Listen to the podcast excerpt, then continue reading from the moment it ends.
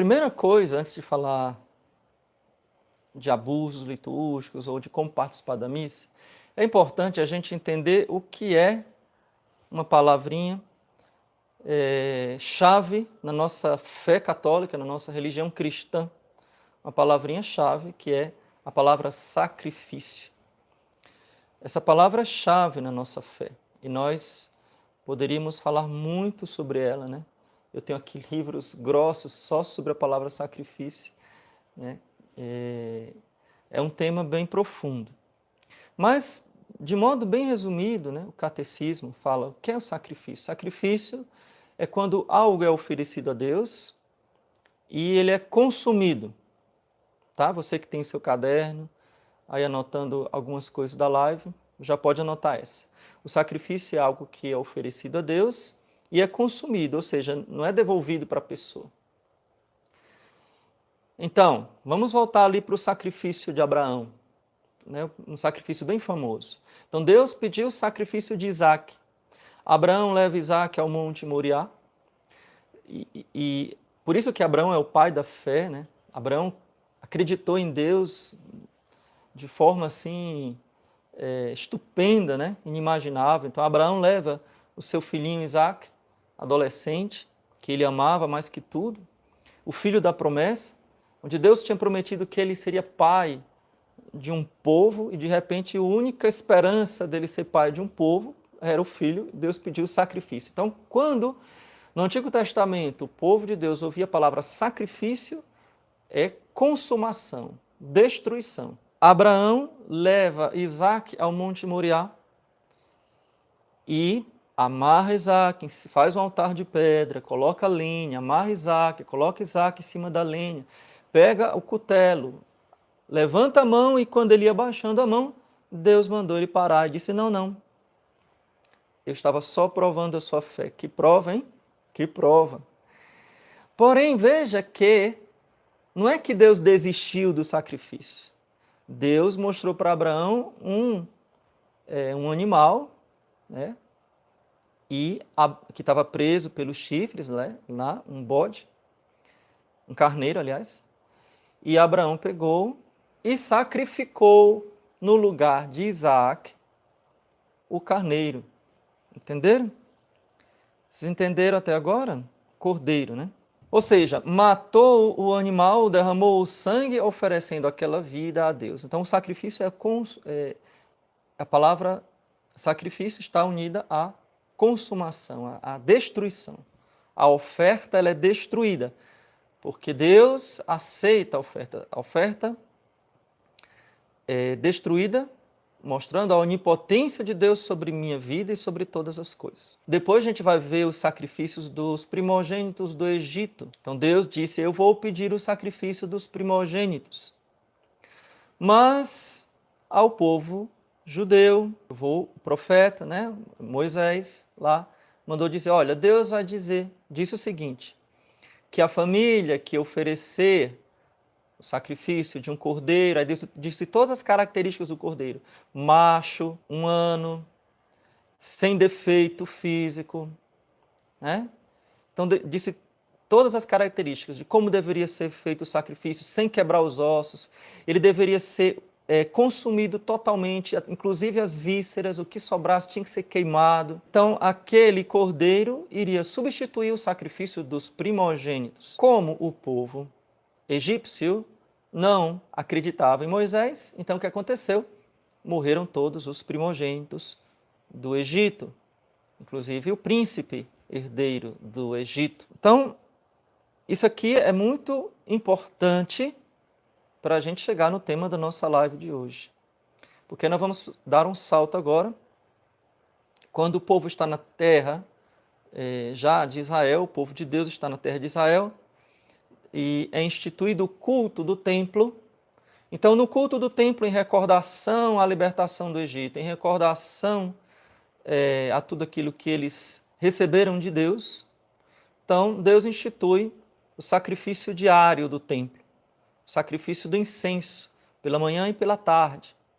Então, o que é o incenso? Pedra do incenso, a resina, ela é queimada na brasa e ela se destrói completamente. Né? E é um símbolo muito forte, porque a fumaça do incenso sobe como um sacrifício de agradável odor a Deus, diz o Salmo 140. Que minha prece feita a ti se eleve como incenso, como oferenda vespertina, então oferenda da tarde, o sacrifício de louvor, o incenso que subia do altar do templo oferecido pelo sacerdote, pela manhã e pela tarde, o sacrifício de louvor. Sacrifício de louvor da manhã, sacrifício de louvor da tarde. Laudes matutina Laudes Vespertina. Então, para quem gosta também de liturgia, liturgia, as laudes e as vésperas. Né? O sacrifício de louvor da manhã, sacrifício de louvor da tarde. No templo se tornou, para a nossa fé cristã, laudes e vésperas. A oração litúrgica é o sacrifício de louvor como um incenso. O que é que acontece na cruz? todos esses sacrifícios de louvor, de pedido de perdão, tinha, o sacrifício expiatório, o sacrifício de súplica, propiciatório, né? o sacrifício de resgate. Então a gente vai ver Jesus, Maria e José apresentando Jesus no templo, a gente viu essa festa recentemente, e oferecendo o resgate, dois pombinhos. Por quê? Talvez a gente nem entenda, né? Lá a festa da apresentação do Senhor. Porque todo primogênito do sexo masculino, por lei, devia ser consagrado a Deus, oferecido a Deus. E se é consagrado a Deus, tem que ser consumido. Não pode consagrar a Deus só um pedaço. Ah, vou dar para Deus um pedaço e ficar com o resto. Não. É consumido, é ofertado, é tudo. E aí, Deus faz a mesma coisa lá que tinha feito com Abraão. Para os primogênitos dos filhos de Israel, por exemplo, para a vaca, para o boi, é, para os frutos da terra, não, tinha que oferecer, tinha que entregar no templo, tinha que ser consumido. Mas para as pessoas humanas, Deus trocava, permutava o sacrifício humano, que nunca foi aceito em Israel, era aceito nos povos pagãos, mas Deus resgatava, então tinha o resgate. E a pessoa oferecia é, uma res, né, um, um, um animal. Então, derramamento do sangue do animal. No caso, os pobres podiam oferecer dois pombinhos, né, uma rola, dois pombinhos, que foi o sacrifício de Maria e José, o resgate de Cristo. Aí nós chegamos na cruz. O que acontece? Todos esses sacrifícios de louvor, como eu estava falando, de louvor, de súplica, de expiação, né, o sacrifício pascal do cordeiro pascal, do sangue, que o, o, o sumo sacerdote é, matava o cordeiro, pegava o sangue numa bacia, pegava um isopo, que era um ramo de uma planta, isopo, e aspergia nas pessoas. Olha que bonito. O sacerdote pegava o sangue do cordeiro, mergulhava lá no raminho e aspergia nas pessoas. Esse era o sacrifício de é, perdão dos pecados, de expiação. Porém, todos esses sacrifícios, embora fossem aceitos e até pedidos por Deus, mas eles não eram suficientes para pagar o preço do pecado do homem. Eles podiam ser repetidos ao infinito, mas eles eram apenas um propedêutico, uma preparação para aquele sacrifício definitivo, aquele sacrifício que pagaria o preço do pecado do homem. Qual é o preço do pecado do homem? Qual é a dívida que o homem tinha? É uma dívida infinita, porque ele tinha ofendido o Altíssimo, que é infinito. Então, nenhum sacrifício humano, nem mesmo da própria vida do homem, seria capaz de aplacar a Deus pela dívida do nosso pecado. Então era necessário o sacrifício divino.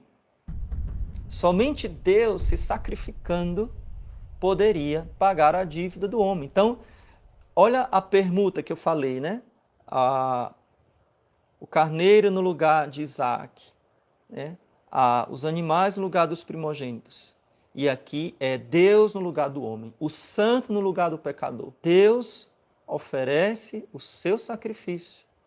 E como eu falei no início da live, sacrifício significa o quê? Consumação. Então precisa que a oferta seja consumida totalmente. E aí Jesus derrama todo o seu sangue, assim como o cordeiro lá pascal também tinha o seu sangue totalmente derramado e consumido. Então Jesus derrama todo o seu sangue na cruz por nós, né, por cada um de nós.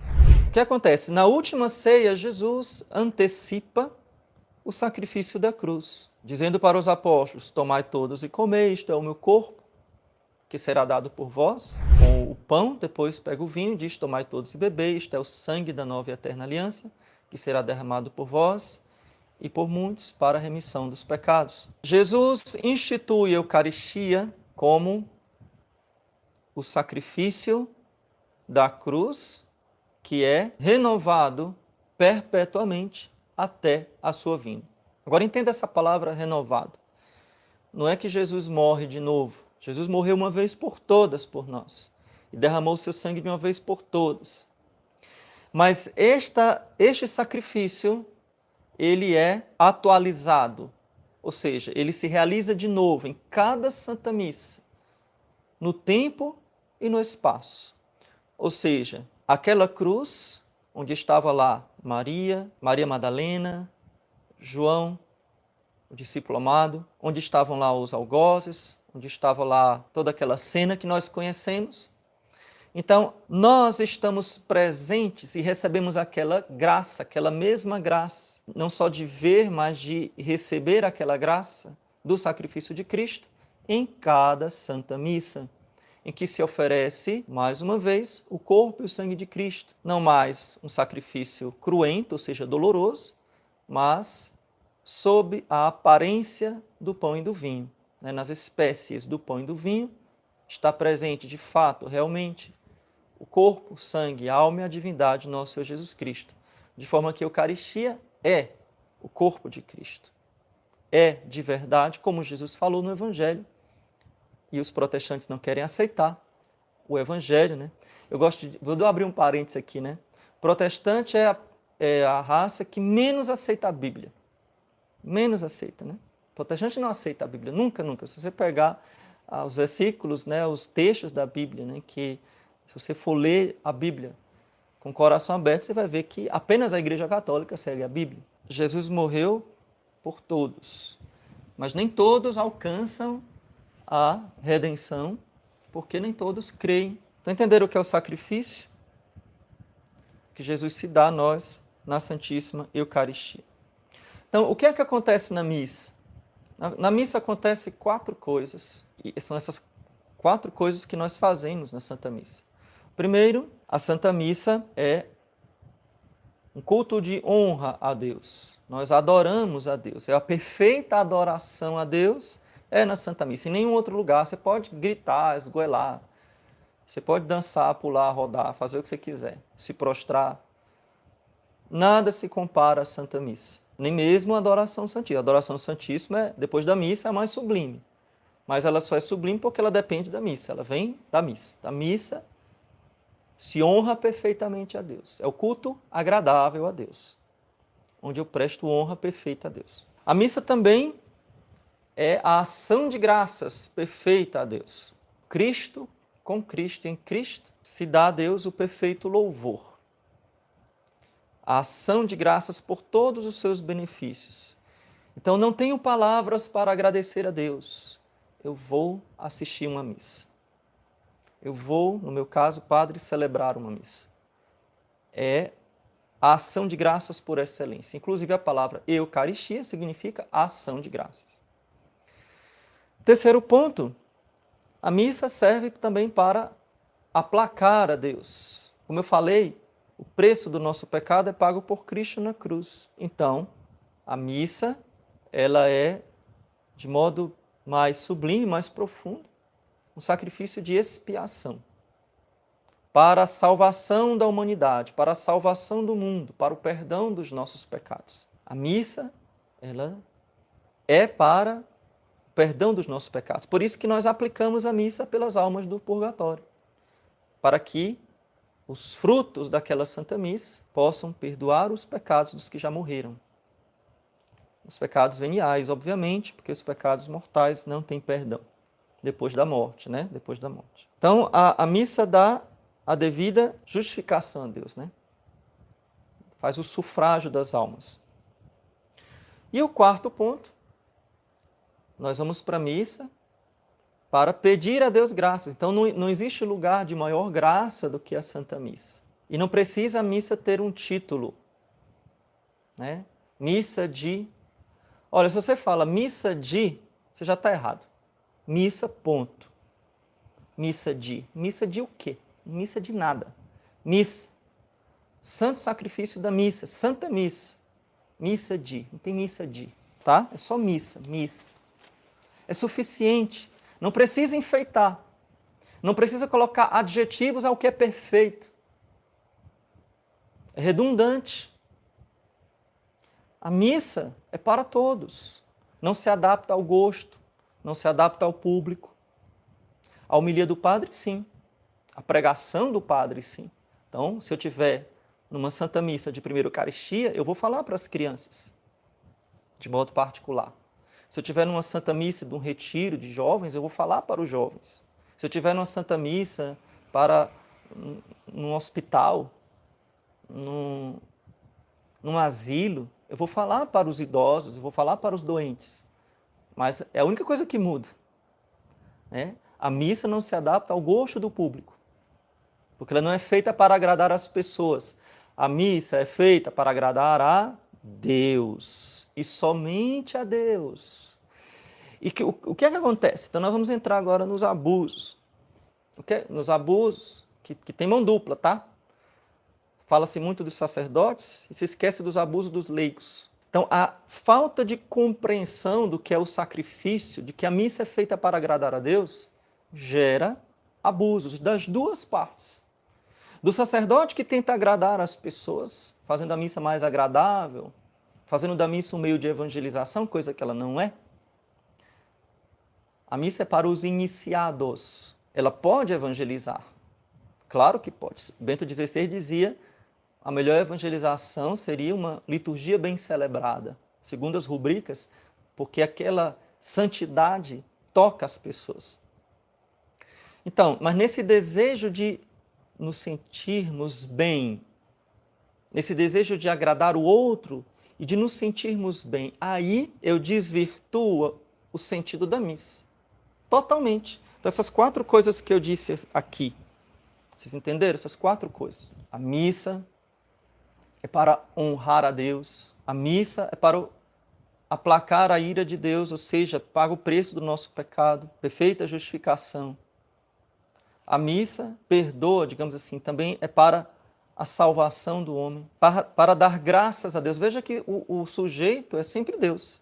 Para adorar a Deus, para dar graças a Deus, para pedir a Deus perdão e para pedir a Deus graças para nós. Então não é para agradar o homem, para agradar o padre, para agradar o público. A missa é para. Supõe-se que a missa é para os que têm fé. Por muitos séculos, na igreja, quem não era batizado, ou seja, quem não era evangelizado, o batismo era majoritariamente feito de adultos, não podia ver a missa. Não podia ver a missa, ver a missa. É, até um certo ponto, depois eles tinham que sair um pagão não podia entrar na Assembleia dos Santos. Isso nos primeiros séculos da igreja era assim. Né? Então vamos lá, estou falando da missa, não estou falando de outra coisa. Então, de onde vêm os abusos?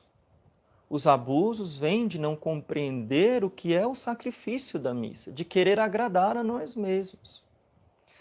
Então, é, essa, essa mentalidade, ela tem sido presente, digamos assim, nos católicos, mas de modo geral há muito tempo, né? muito, muitas décadas. Né? E, e, aqui não cabe a gente ficar dizendo que foi é, uma reforma litúrgica que fez isso. Né?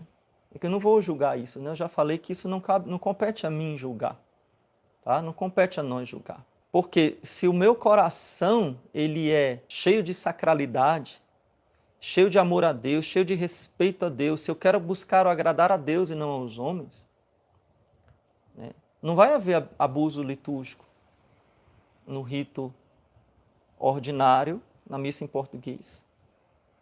E se eu não amar a Deus, se eu for uma pessoa ímpia, se eu for uma pessoa que não respeita o sagrado, vai ter abuso litúrgico na missa tridentina, sim, meu amiguinho.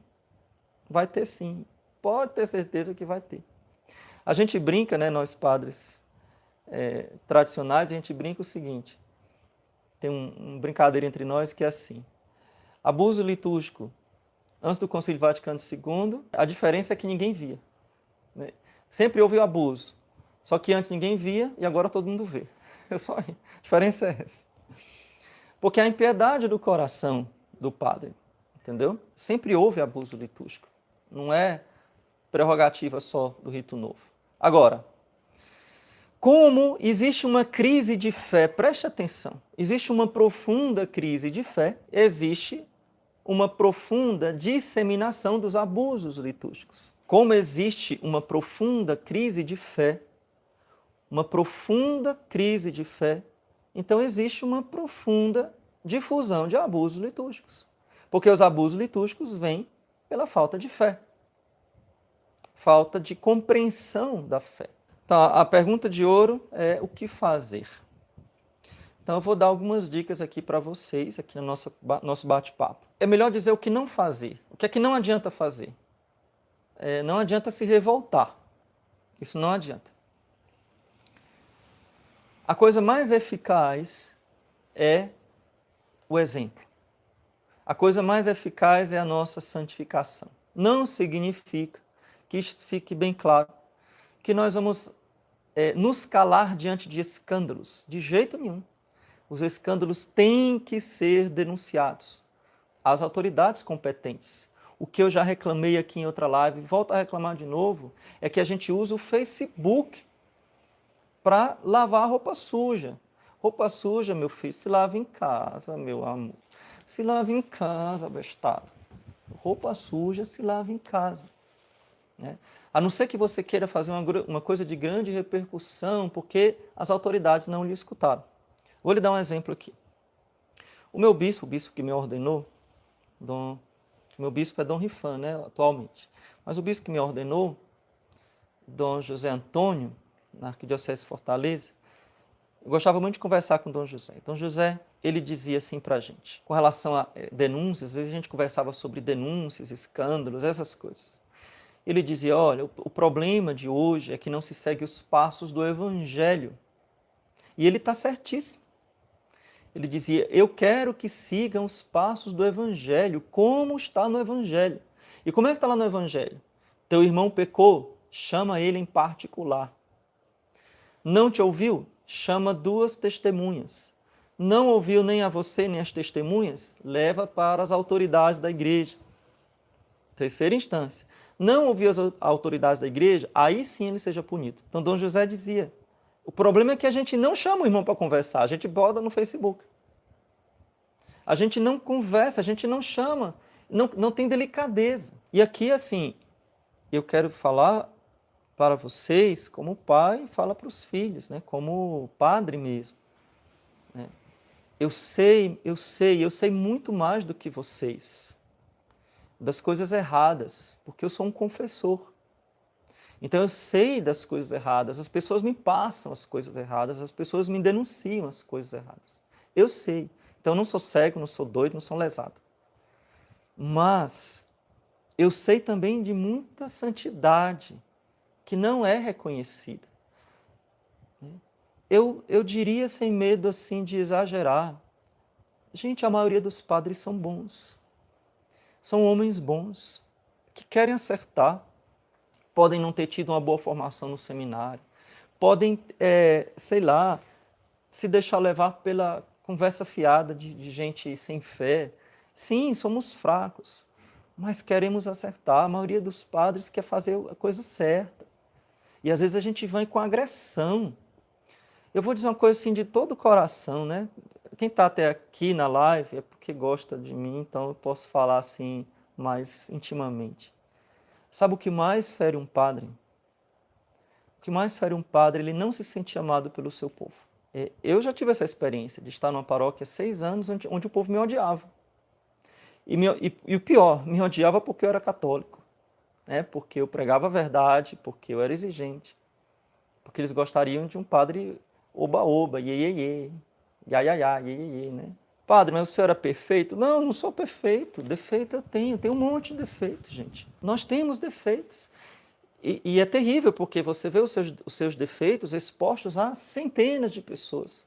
Imagina você ficar no meio de centenas, às vezes milhares de pessoas é, que estão vigiando tudo. O que você faz, o que você fala, se você erra uma conjugação verbal, se tiver no lazer não sei aonde, é tudo, tudo. Você não pode fazer nada, que você é vigiado 24 horas por dia. O sacerdote ele é consumido, né? Mas o que eu vejo é Existem abusos litúrgicos? Existem. Mas existe muita boa vontade também. Tanto da parte dos leigos quanto da parte dos padres.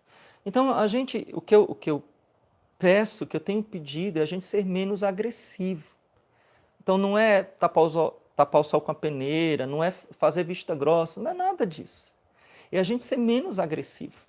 Eu cheguei a ser agredido na minha igreja. Ah, sabe o que é agredido? Agredido. Teve gente que foi lá querer me bater. E não foi uma vez, foi mais de uma vez. Né? É, primeiro, porque eu neguei a Eucaristia a mulher pelada. Segundo, porque eu disse que comunismo era errado, que quem era comunista era excomungado. Falei alguma coisa errada? Não falei nada errado, mas foram me agredir. Né? Foram tentar me agredir verbalmente, né? e eu fiquei com medo que tivesse uma agressão física, inclusive. O padre anterior a mim, que era muito zeloso também, o padre Edilson, quem é de Fortaleza sabe quem é o padre Edilson, foi agredidíssimo na igreja. Muito agredido. Né? É, porque fazia as coisas corretas. Mas ninguém defende os bons padres, ou os padres que querem acertar. Agora, R, aí, meu irmão, lá vem textão de Facebook, lá vem pedrada de todo lado, né? É muito fácil. Apoiem os bons padres. Digo que apoiem, Diga assim, Padre, estamos com, com o Senhor, estamos com o Senhor. Né? Não ache, não fique caçando crítica. E mesmo aqueles padres mais errados, você pode assim, ah, um sacerdote que não respeita as normas litúrgicas, que não respeita, sei lá, que quer fazer a missa para agradar as pessoas. Talvez, talvez não, eu digo com quase 100% de certeza. Aquele padre está querendo fazer o bem. Ele não está fazendo por maldade. Não estou dizendo que não existe padres que, que sejam ruins e maus, que façam por maldade. Existem. Mas a maioria está querendo fazer o bem. Então, existem abusos litúrgicos da parte do, do clero por ignorância, por desejo de evangelizar, de agradar as pessoas. Né? por uma fraca espiritualidade ou por uma espiritualidade não muito fundamentada na doutrina católica, não muito enraizada na espiritualidade católica, né? Mais assim, com elementos estranhos à fé católica. Eu acredito que pouquíssimos sejam por maldade, né? Existem, mas são poucos. Mas o que eu queria dizer é o seguinte: é possível uma mudança se o padre tem boa intenção, e eu suponho, você tem que sempre dar a, a vantagem, da, como é que chama aquele negócio no direito, né? Enquanto a pessoa não é culpada, ela é inocente. Né? Tem uma palavrazinha que dá no direito. Se, às vezes, se a gente julgasse os leigos como os leigos nos julgam, acredito que ia ter poucos leigos dignos do céu, né? Imagina se o padre ficasse vigiando você 24 horas por dia, o que é que você faz, onde é que você anda, o que é que você compra, onde é que você vai, quem são seus amigos, qual filme que você assiste, o que é que você bebe, o que é que você não bebe, o que é que é isso. Presunção, muito obrigado, Robson. Presunção de inocência, né? Então, é, nós temos que acreditar que pode haver uma transformação. Pode haver uma mudança, sim. Uma melhora, sim. Uma melhora. Assim como você leigo, você vai ficando cada vez mais santo, o padre também pode fazer isso. Bons leigos apoiem os padres. Né? Vão com amor, vão com respeito filial, né? vão com esse respeito filial, para que eles compreendam que fazendo a coisa certa, eles terão apoio também. Né? Não será, não estarão sozinhos nessa batalha. Né? Vou dar um exemplo aqui, um exemplo bobo. O padre chega numa comunidade, numa capela, e lá tem uma bateria. Dasta, dasta, dasta, dasta, dasta, glória, glória, tudo errado, né? Primeiro que esse glória não existe, bateria não é para não é para estar dentro da igreja. Aí o padre chega e diz assim: "Ó, oh, gente, faz uma catequese, explica, não é bom ter ter bateria, papapá. Então, até a partir da próxima semana, peço que vocês não coloquem que dá fala, né? Vai ter duas ou três pessoas que falam: "Ai, graças a Deus, acabou a batucada". E vai ter talvez 20, 30, principalmente os jovens, que vai, que vai crucificar o padre vivo. Assim, ou ele é um Marte, né? Que ele deve ser, né? ou então ele vai ceder, porque ele não vai se colocar contra toda a comunidade. E aqueles que são bons, muitas vezes não chegam para dizer, ô oh, padre, muito obrigado, graças a Deus. Não chegam para dizer para os outros, olha, o padre está certo, vamos obedecer ao padre.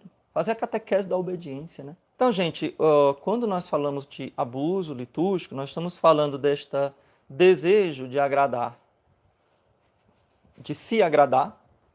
Então, muitas vezes é o abuso litúrgico do leigo, porque o leigo ele, ele quer se divertir na missa, ele quer fazer da missa um local para espairecer, para se sentir bem, né?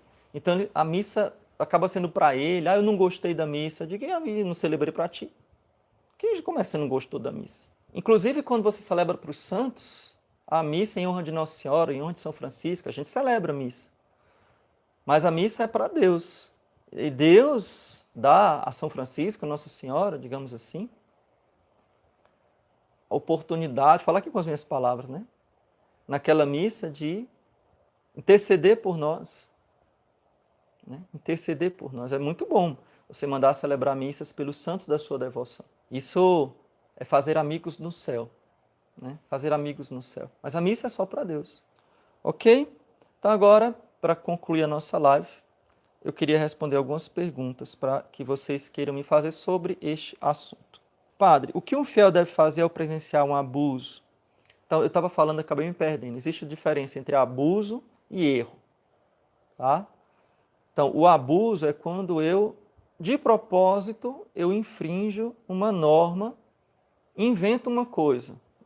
No lugar daquilo que era para ser, eu faço outra coisa. Tá? Então eu, eu invento alguma coisa.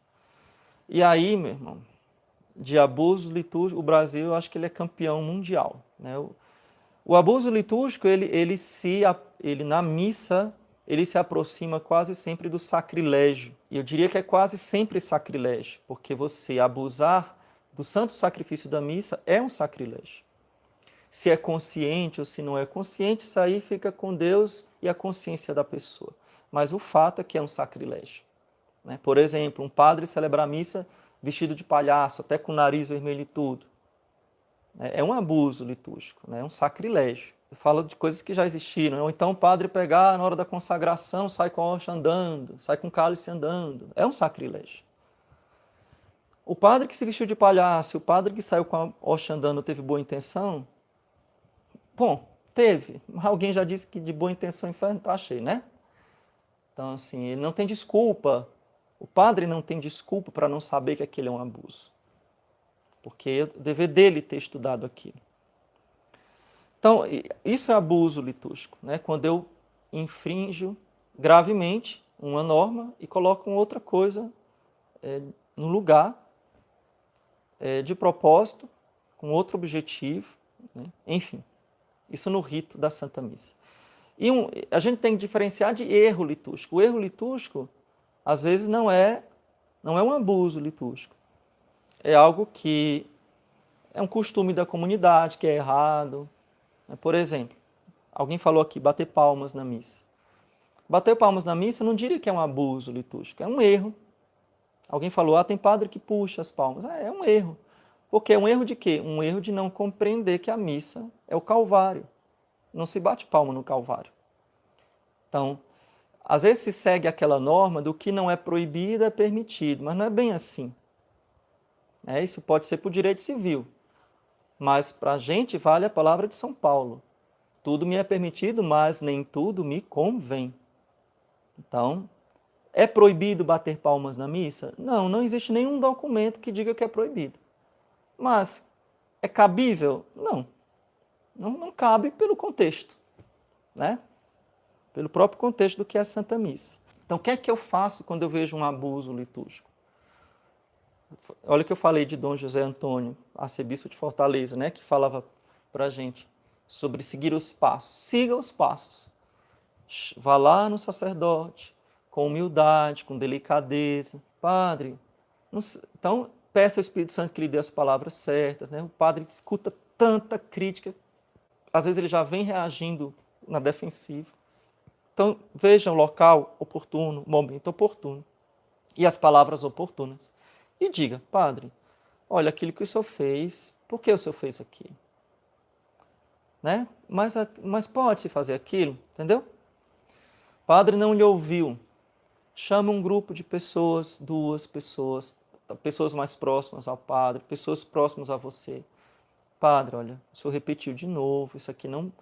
A gente está se escandalizando, isso daqui não pode. O padre pode esbravejar. Aí você leva para o bispo. Mas não leva para o bispo a título de fofoca.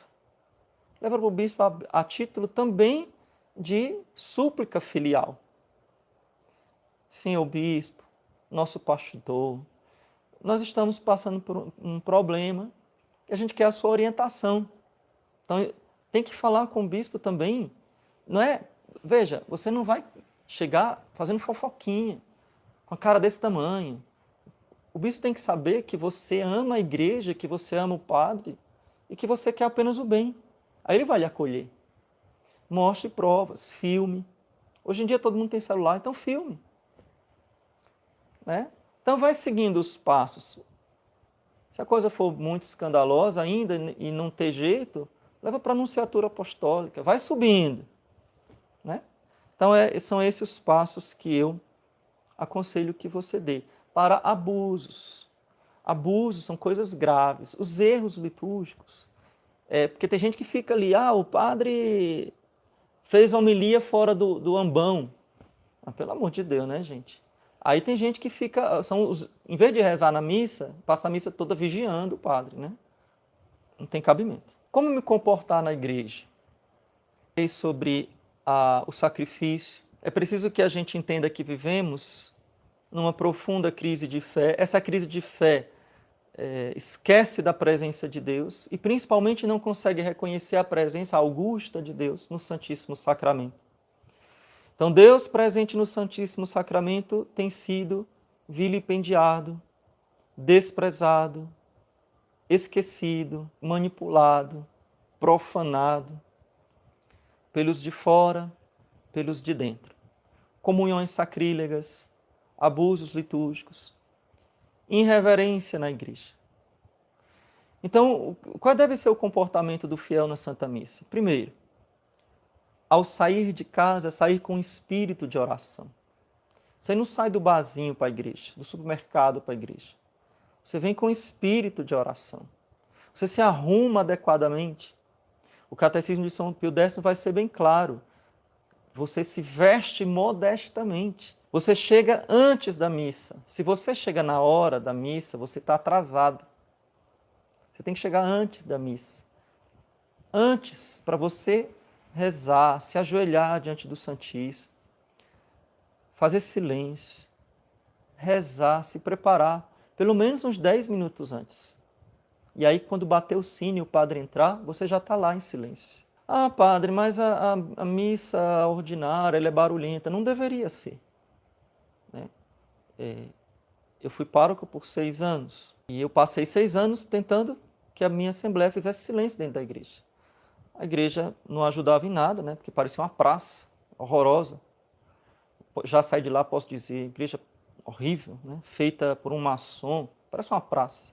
Então não ajudava muito a, ao recolhimento, sem imagens. Né? Eu precisei colocar imagens, né? a igreja parecia um templo protestante. Pior, né? templo maçônico. Fazer silêncio, né? Quando, veja a pessoa entra na igreja e começa a cumprimentar as pessoas dentro da igreja. Não, você não se cumprimenta. Às vezes uma pessoa chega para falar comigo, eu estou ali na igreja, estou passando. Ah, padre, eu queria que você abençoasse, eu queria lhe falar, não sei o que. Aí eu falo assim, peraí, vamos lá fora. Eu vou lá fora e lá fora eu falo com a pessoa. É para a pessoa entender que ali não é lugar de falar. Na igreja você não deve falar nada. Nada. Na igreja se fala com Deus. Igreja é lugar de silêncio. E, e, e missa deve ser celebrada dentro de igreja. É uma profanação, uma falta de amor Eucaristia. Uma missa que é celebrada em pátios, campo aberto.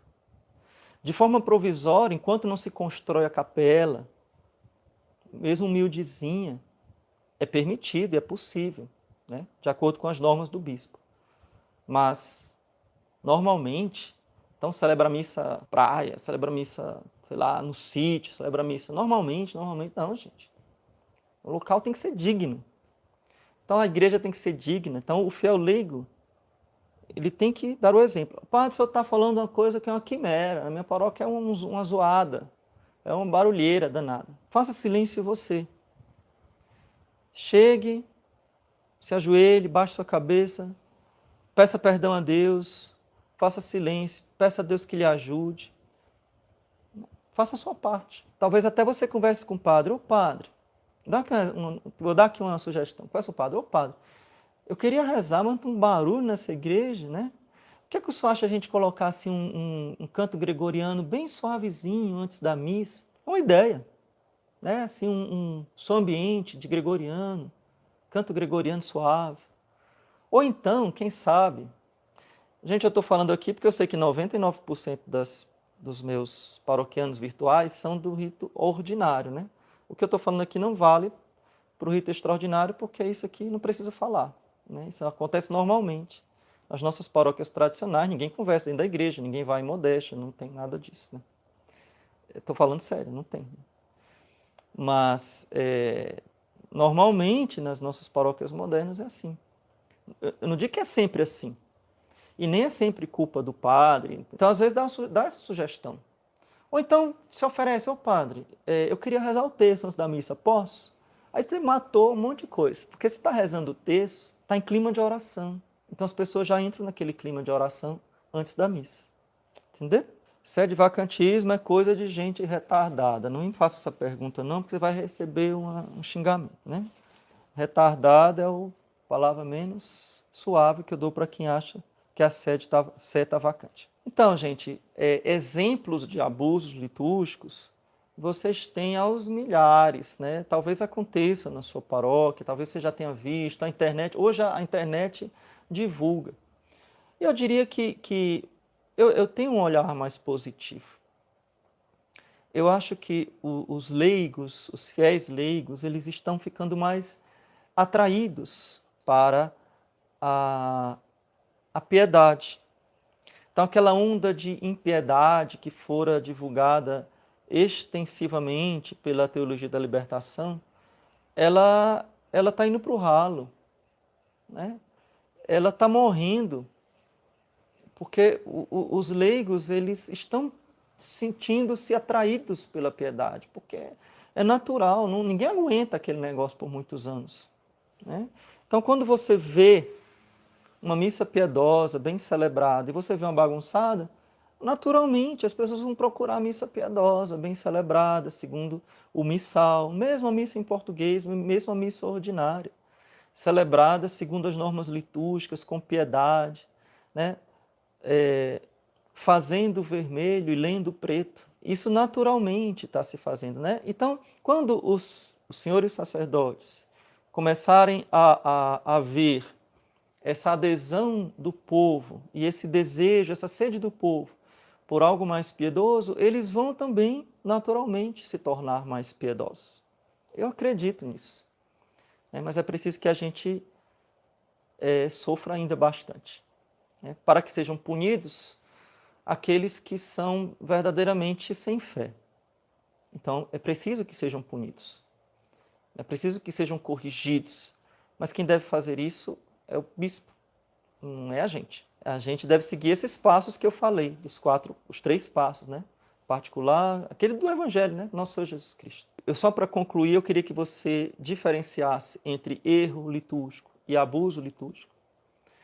Os erros litúrgicos ocorrem, às vezes, muito, na grande maioria das vezes, por ignorância ou por, sei lá, de, querendo fazer a coisa certa, né? E acaba se desviando. O abuso litúrgico, aí já existe uma falta de fé na Eucaristia, né? existe uma, uma maldade mesmo. Né? Os abusos litúrgicos podem vir também da parte dos leigos, né? dos leigos mal formados, dos leigos sem piedade, né? que se comportam mal, que conversam na igreja, que querem pegar a Eucaristia de qualquer jeito, que comungam em pecado grave. Quer sacrilégio maior do que esse? Né? Um leigo que comunga em pecado grave, né? Nunca confessa e está lá comungando todo domingo. Nem pode comungar porque é junto, não é casado na igreja, é casado só no civil, vai lá e comunga. Né? Nem pode, é sacrilégio. Né? Então, existe abusos litúrgicos das duas partes. Então, é preciso que a gente busque uma conversão pessoal, busque se aprofundar nós, na nossa piedade, né? buscarmos amar mais a Deus, amar mais a Eucaristia. E assim nós vamos é, vencendo essas dificuldades. Não dá para vencer de uma hora para outra. Não, infelizmente não dá. Se você não consegue assistir missa na sua igreja porque é missa de alguma coisa, né? Você coloca sempre um adjetivo depois da palavra missa. Então procure outra igreja. Às vezes, olha, nos mosteiros, nos conventos, as missas são mais tranquilas, porque não são missas de alguma coisa, é missas, missa, missa, né? Então procure um mosteiro, convento, na sua cidade. É possível né, que você ache. Uma missa no outro horário, para que você consiga rezar. Né? Às vezes você vai para a missa, você consegue, não consegue rezar, você só se aborrece, né? infelizmente. Então, queridos irmãos, muito obrigado pela presença de vocês.